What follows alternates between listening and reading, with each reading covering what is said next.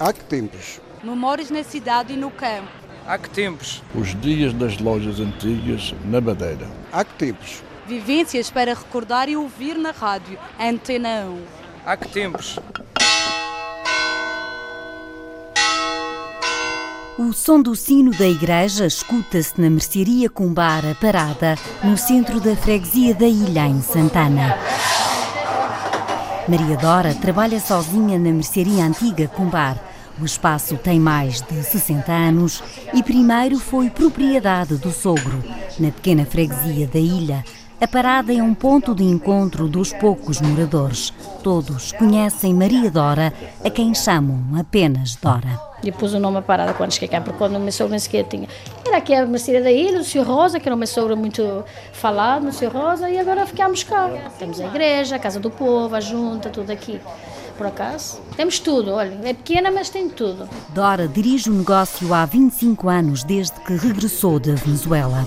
O movimento nas compras é menor do que há décadas, mas a mercearia abre todos os dias há clientes que só frequentam o bar. Bebidas, a ponchilha, que é muito famosa, cafezinhos, sim, porque estou aqui, estou aqui mesmo na, e na parte, na parte da, também, da mercearia, o que é que vende assim? Olha, que... tudo um bocadinho, olha, não, não, já sabe que, que, as pessoas também. Há muita coisa aqui da, da, agricultura, não é? E o essencial é as massas arroz, pronto, é isso assim que as pessoas veem mais. Vou tomar um cafezinho, sim senhora, que é bom para o centro de convívio. Obrigada. Já está o cafezinho. A senhora Maria já vai beber, já vai pagar. Tá bom. Tá bom. Obrigada. Obrigada eu. A parada ou a mercearia da Dora, antes do Sr. Rosa, há muito que é frequentada por Maria Caldeira. Quando é preciso, vem cá. O que é que compra quando vem a esta mercearia? Ora, o que, o que precisar. O, o pão, um, um A parada é também um lugar de passagem para os visitantes. Dora vende um sabor bem regional. Já, já faço sem provar, gostam muito. Pessoas, tanto lá. Vem do cariz, vem do funchal, gostam da ponchinha. Os que vivem perto, como Rosa Aguiar, encontram amigos e vizinhos na mercearia de sempre. Dizem que o café é, é um vício, mas uh, acho que o convívio, uh, o vício é melhor ainda. Rosa afirma que vai à venda desde criança. Muitas vezes ia com a avó. Quando recebiam o, o, o dinheiro do leite da nata, já, já pagavam as, as compras.